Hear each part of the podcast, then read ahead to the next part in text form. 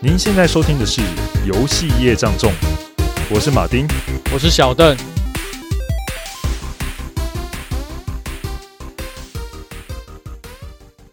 哎，马丁，我需要告解。你需要告解什么？哎，我上周末啊，我去找我那个女朋友的父母吃饭，讨论结婚的事情。我真的没办法接受，就是中华文化这种各种繁文缛节的这些事情，尤其婚礼这一部分，我真的是。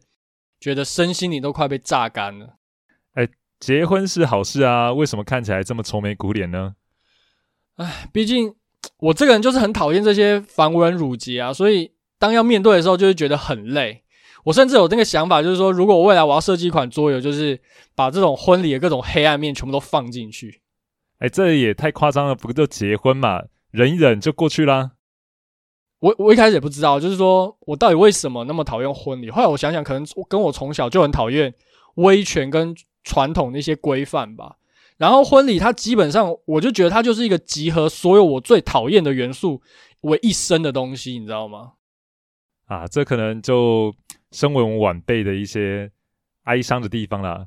不过结婚可能还是要以父母意见为主，毕竟他们开心是很重要一件事情。毕竟你也不想打乱。就是跟父母上一辈的一个关系吧。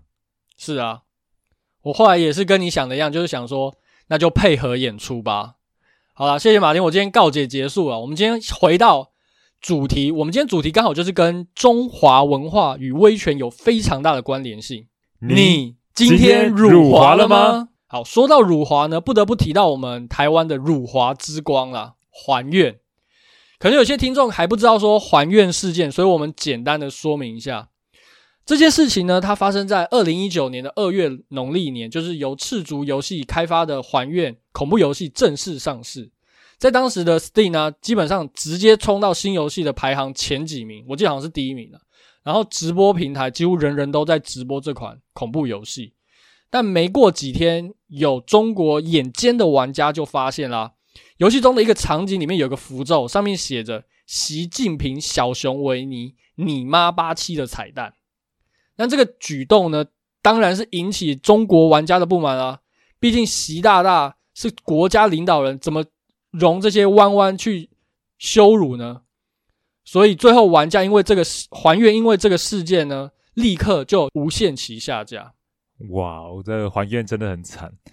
呃，不过好在还愿今年也有重新上架的消息了。那目标主要是在 GOG 平台上，但很可惜的，还愿在经过上述上述的风波啊，它也经了努力修改之后，上架短短六个小时，GOG 的中国微博就被小粉红攻陷了，有大量的那种呃，算是辱骂跟请愿信啊，要求说 GOG 要把还愿这款游戏下架。好，那因为迫于无奈跟中方市场庞大的压力，所以呢，很不幸的还愿就下架了。那还愿也在这件事情发生后呢，发出他的一些抗议跟无奈吧。这件事情的确是挺悲哀的。哎、嗯，那小邓，嗯，你看到我们台湾人被这样欺负啊，你到底是怎样的感觉呢？其实其实蛮难过的啊，就是但想想就是说，赤足他们在一开始的时候。也不能说他们完全没有错嘛，毕竟他们的确是有做出那个素材，那只能说他们不够小心啦。因为这种事情如果是发生在可能在台湾啊，或者是其他的国家，我是觉得都是小事啦。但是毕竟你你骂的是中国的领导人，我只能说啦，中国在这方面本来就比较敏感，所以会有这样的反应，的的确是理所当然的。尤其是他们的习大大最近才改成终身制度嘛。根本就已经是中国皇帝了，只差没把国号改成习。只能说啊，赤足不够小心，下次的要埋梗再埋深一点，再接再厉。啊，不过我只能说，真的有的的确有些无奈。毕竟我们在这边呼吸了自由的新鲜空气，想说什么真的是畅所欲言。赤足算是真的很不小心呐、不小心就辱华了。那说到辱华呢，基本上。你大家很常听到这个词哦，动不动三不五时就一个辱华的新闻出来了，但我怎么都没听过有辱日辱美，就偏偏就只有剩下辱华了。因为辱才会华，这什么？你要想讲什么梗？没有，这个很冷哦。好了，好了，那我们来介绍一下辱华的一些发生的有关游戏的事件吧。其实不只是还愿的辱华事件啊，其实早在之前就已经有非常多的游戏不经意的辱华了。那我今天就来跟大家分享一下我们所找到的一些辱华的游戏。像我最喜欢玩的人中之龙系列啊，六代的时候呢，它里面就有一个台湾来的酒店小姐叫 Sora。那在它里面，它有一个台词，就是有字幕，也包含日文的对白。他就说：“呃，桐生先生对台湾这个国家有什么印象呢？”立刻，这个画面跟声音就被中国网友截录到了那边的论坛，然后纷纷炮轰，就是 Sega 这根本就是在搞事啊！就是这个东西，他们是想要支持台独吗？这个的确是明显的触动到他们对台湾主权的敏感神经，因为他们常常把一句话挂在口上嘛，就是台湾是中国神圣不可分割的一部分。当然，Sega 他也是商人嘛，也想求生，所以立刻就做了一个更新的。上传之后呢，台湾是个国家这句话就被改成只剩下台湾了，国家就被拿掉了。啊，其实我们也不能怪 Sega，毕竟他们。就已经很习惯把台湾称为一个国家了，他们只是不小心没改到而已。对啊，但也有中国的网友他们阴谋论说，这个翻译有可能是台湾人那边做的，所以他们就是偷偷藏这个翻译在里面。因为言归正传呢、啊，这个游戏其实它是在中国玩不到的哦。中国他们如果要玩这个游戏，一定是盗版的管道。为什么？因为这是繁中的版本里面才会出现这样子的内容。啊、哦，真的、哦，我想应该是买香港版的吧。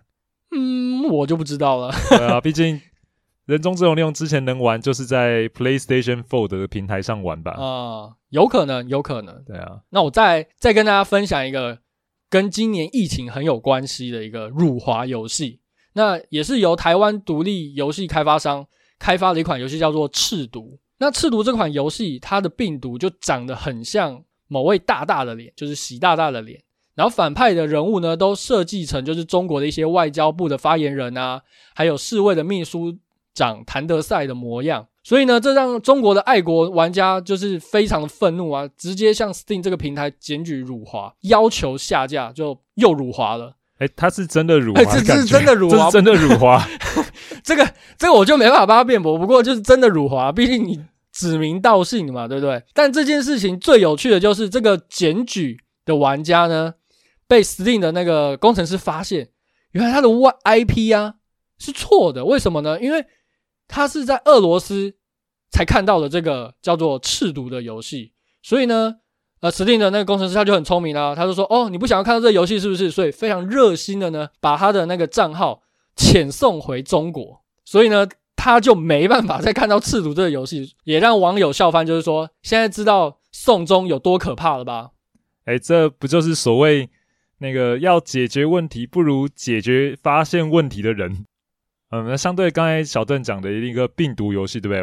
我们再介绍另外一个病毒游戏，就是著名的《恶灵古堡三》重置版。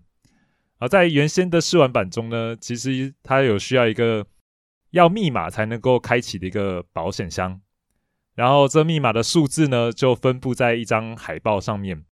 这密码是什么呢？基本上它是一串电话号码，但它就有三个数字圈了起来。这三个数字分别就是九一八。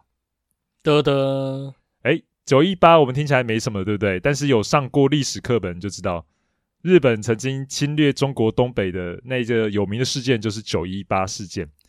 啊，这一出来就不得了了，小粉红又开始兴风作浪，大量的在网络上刷那个负评哦，针对这个游戏，并且要求卡普空。要道歉，并且做出修改。那虽然说卡普空已经就是道歉承认这是他们的错误，而且还把游戏中的这个数字呢修改了一下，哦，是要平息就是小粉红的怒火。但是这件事已经发生了，其实小是小粉红有时候还得理不饶人，就是诶，明明人家已经修改了，但是还是觉得你就是刻意歧视我，刻意羞辱我们，所以网络声浪还是一片，就是对于这个游戏。有非常多的批评跟负面的帖子。那我们再要提到这个游戏啊，它真的是躺着也中枪，你知道吗？这真的是关他屁事啊！很有名游戏就是《瘟疫公司》，那游戏内容主要就是让玩家去扮演这个病毒传播者的角色，那你要面对人类医学的这个反击，就是你本身就是病毒，所以你可以自我改良自己的一些能力啊，突变，让自己可以散播到世界各地，并且制造超级瘟疫来消灭全人类。但是好巧不巧呢，就是新型冠状病毒二零一九年的时候开始从中国武汉崛起嘛，对不对？那瘟疫公司这个游戏，它刚好今年一月底的时候不小心很跟着这个时事，就冲上了这个中国 App Store 的排行榜首。因为可能大家在家就是你知道吗？不能干嘛，只能玩游戏。刚好这个游戏又跟这个时事很非常有关系。对，所以他们就拼命的玩这个游戏，不小心就冲上榜首。这冲上榜首就就很倒霉啊，因为刚好有人发现，就是说在 PC 版又是 Steam，Steam 真的很会搞事。它就是它有个工作坊，就是说玩家。你可以去上传你自己的 mod 到这个 Steam 的平台，然后如果说你的这个 mod 呢，就是大家很喜欢，就可以下载下来，然后进行游玩。其中就有一个开发者，他在二零一五年的时候就开发了一个叫做冠状病毒的 mod。那这个 mod 他还神预测的写上，就是二零二零年的时候会有一个新型的冠状病毒会出现在这个世界上。这下不得了，就是因为这件事情，所以瘟疫公司莫名其妙就被。寄了一个公告说：“好，我要把你下架。”然后他们也不知道自己为什么。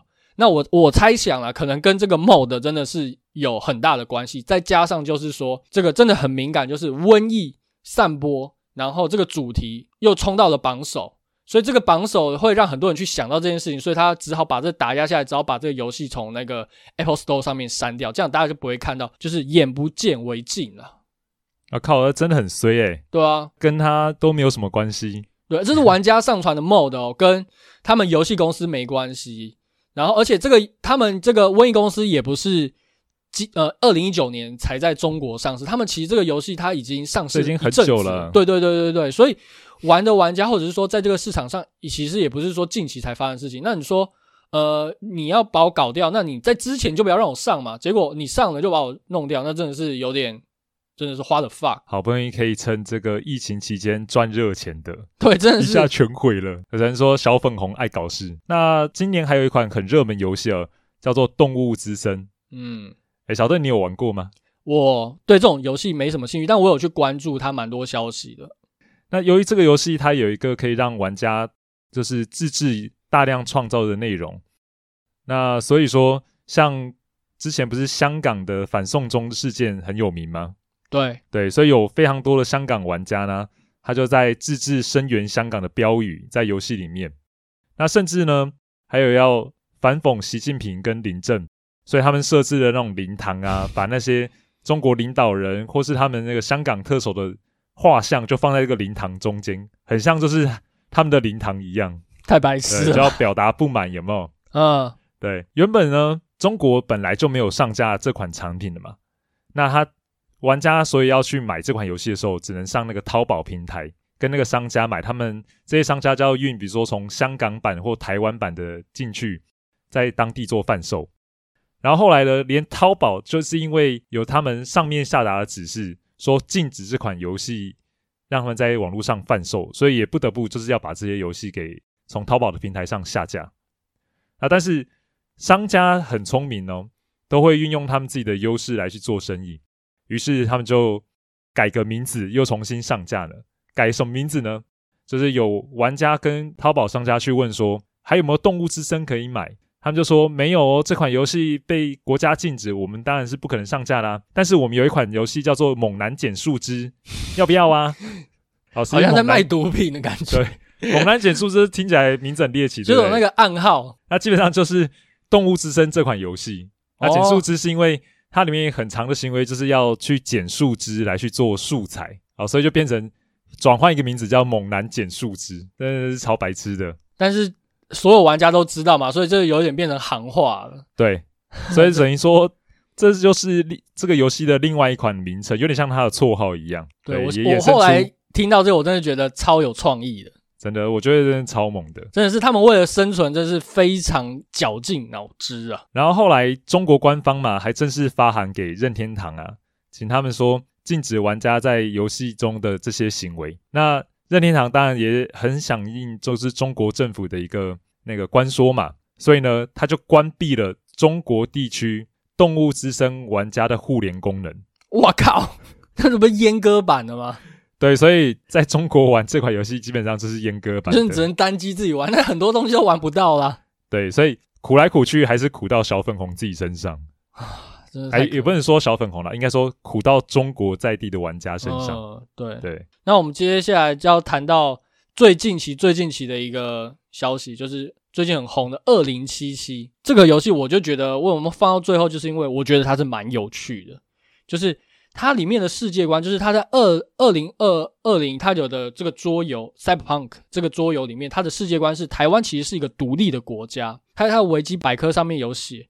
但是神奇的就是哦，这件事情它有在中国那边的论坛有烧上，就是有人把那段截图翻译，然后上传上去。可是呢，却没有像上面我们提到这些游戏这么惨，就是它被下架，或者是说啊，赛博朋克辱华，波兰蠢驴在干嘛？想搞事啊？想想支持台独吗？没有，这个游戏它还是可以在中国进行游玩。那我就好奇啦，所以小粉红是怎么样？小粉红玩的游戏就不会被下架，小粉红不喜欢的游戏就可以被下架，到底是这样子吗？其实也不能这么说啦，应该说就是有小粉红要煽风点火，但是。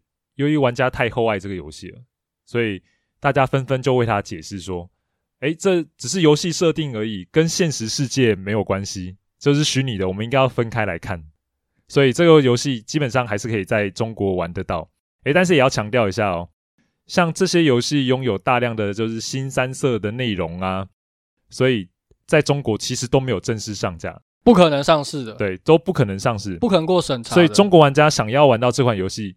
基本上一样是上淘宝买，嗯，哎、欸，我真的很好奇，如果它跟那个动物之声一样，会发生什么事情？说它改成什么名字吗？对，蛮期待的。对，那应该会觉得非常有趣，有没有？嗯，就等他那时候可能发生什么事情，然后被淘在淘淘宝上面下架，他们可能就换个名字，因为中国他们很多游戏被下架，然后他们换个换个皮，然后上架这件事不是第一次了。像《看门狗二》就曾经被下架。然后后来换了名字，很有趣哦，叫做《中华田园犬两只》。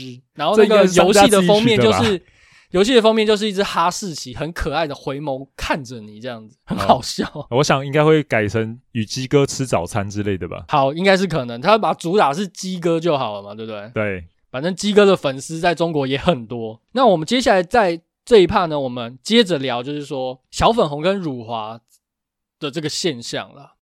因为我们很常听到，就是不管是在游戏，还是体育，还是在各个不同的领域，都听到说什么归什么，政治归政治就好啦，何必去谈政治？但是事实证明哦，这些被影响到的人，他们可能也单纯也只是想要玩游戏，但是就因为中国的这些小粉红，他们太爱国了，已经爱到就是丧心病狂的程度了，所以才有这么多。你觉得本来也没什么事的辱华事件，然后被大炎上。那当然了，就是说游戏厂商他们为了进入到中国这个庞大的市场，不得不配合中国的法律跟民情进行所谓的自我审查。如果你不做这些审查的话，你可能想卖也卖不了，甚至是说你进去了以后才被他们的小粉红审查，那他们叫你改，你不改你就没办法卖，那你也只好改。于是。他们只好在进去这个市场之前就先做好充足的准备。那像是最近有一个游戏，它就进行了一个自我审查，那就是任天堂的新游戏叫做《折纸马里欧》。那里面有个蘑菇人奇诺比呢，有一段对话就是讲说，原本在繁中的那个对话叫做“奇诺比要人权，奇诺比要自由”，但是你到中国的简体版，它就会变成“奇诺比要平整的外表，奇诺比要平静的生活”。或者发这到底在攻杀小，我真的听不懂诶，可能是中国的字典比较，你知道比较先进还是进步吧？里面可能没有自由跟人权这个几个字。哦，这真的太屌了，自我审查到这个地步。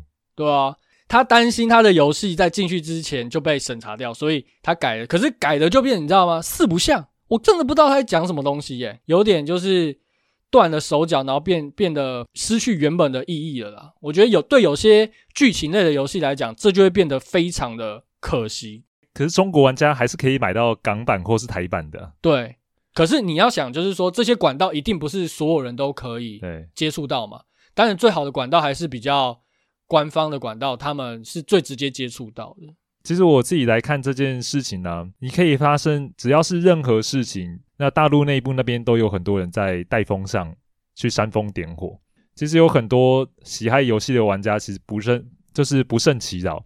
原本玩游戏好好的，都受到影响了。我们在外面的人可能搞不懂为什么他们常常就一整天喊辱华辱华的。可是要知道的，在大陆那边内部，大家也不是同个鼻孔出气的。有的人想玩游戏，但是有的人就是要做爱国的表率嘛，这就是没有办法的一件事情。但是我觉得有一件事情倒是我们得要去注意到的，那就是现在小粉红说话真的是有分量的。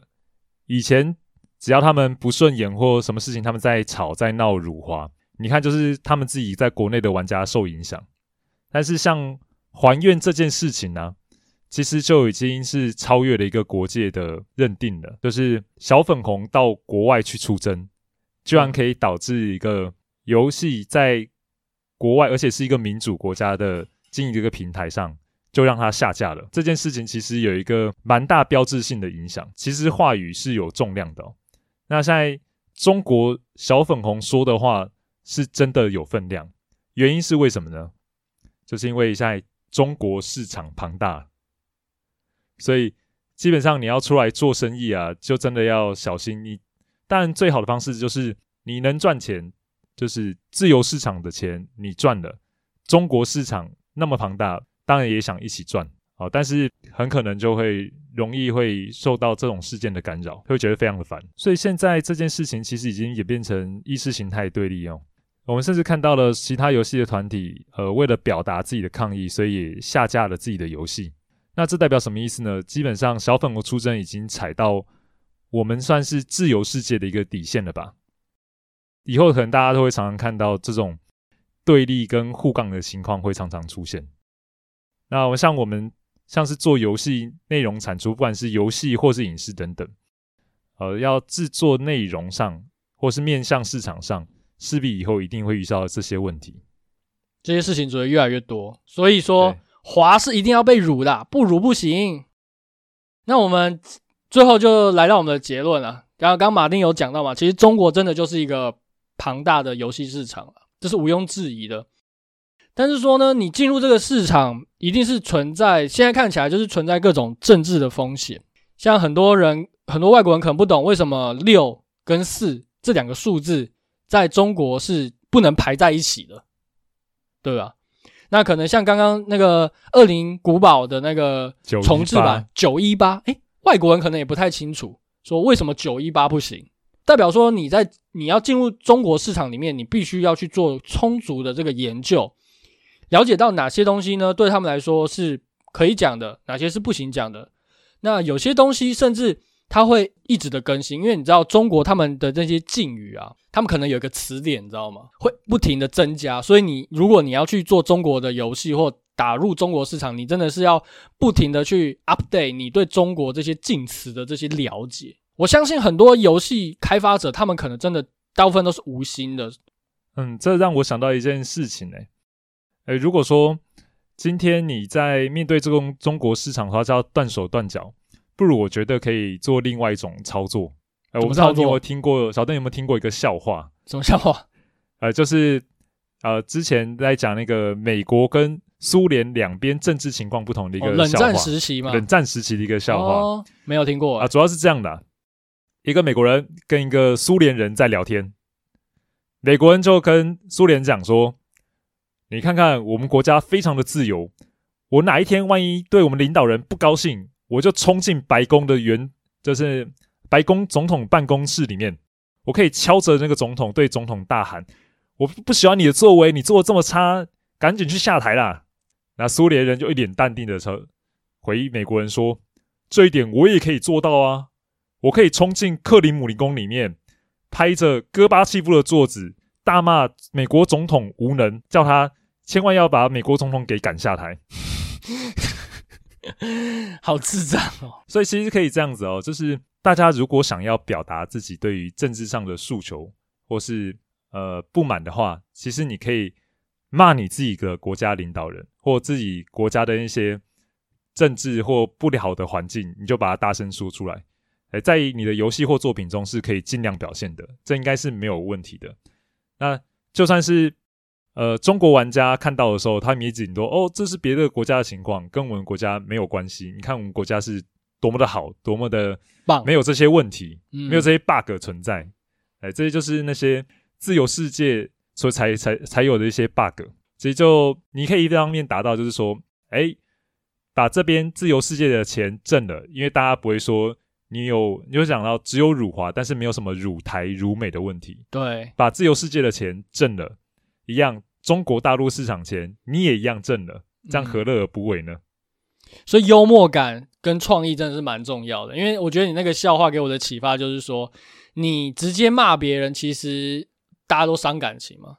然后他也不会去认真的去思考说这个问题，可是你透过一个幽默的方式，反而可以让别人去思考说，哎，怎么还有这样子的想法？这也太有趣了吧？那也许未来要做这个题材的呃游戏公司，他们可以试着更有创意、更幽默的方式去讲述他们的理念，也许这些想法也会传到中国那边去。那透过幽默的方式，让他们进行这个游戏或者是一些思考。对，然后大家可以一起快乐的游玩游戏。哎，我反而觉得，我现在又思考一件事情哦，就是辱华这件事情，搞不好是一个好处。哦，怎么说？哎，你知道为什么吗？就是这样子啊。原本你可能作品名气没这么高，但是你只要牵扯上“辱华”这两个字，你会发现瞬间点阅率或观看数就提高了。知道你这个游戏人，就绝对就会呈现指数型的增长。哎，这件事情辱华反而是一种叫做话题性指标，你知道吗？负面行销手法。哎，对，就是负面行销。这这可能有用，但我觉得啦，我目前看起来这些辱华的新闻在台湾这边烧的比较大。我比较担心的就是说，呃，其实其他国家可能还没有正视到这个问题。但我觉得这个马丁分享这个想法也是蛮有趣。也许等到很多国外的。媒体或者是游戏玩家，他们意识到，就是中国小粉红对他们玩游戏的这个乐趣体验已经造成直接性的影响的时候，或许辱华对他们来说就是一个很好的卖点，因为你那种可以名名正言顺辱华的游戏，其实它的游戏体验是更完整的嘛，它就不会这个砍一点，那个砍一点这样子，或者是他不会跟中国他们妥协，反正就是一个标志性嘛，哎。你选择一个市场做，一个市场不做，其实也是新的。好，那我们今天的节目就到这边结束。那如果大家也有什么辱华的游戏想跟我们分享的话，也欢迎留言刷一波就对了。五星刷一波哦，你这不是辱华，你这是支持祖国啊！哎，五星刷一波好像 五星刷一波，好，五星给它刷起来。那我们今天节目就到这边，谢谢大家的收听，大家再见，拜拜。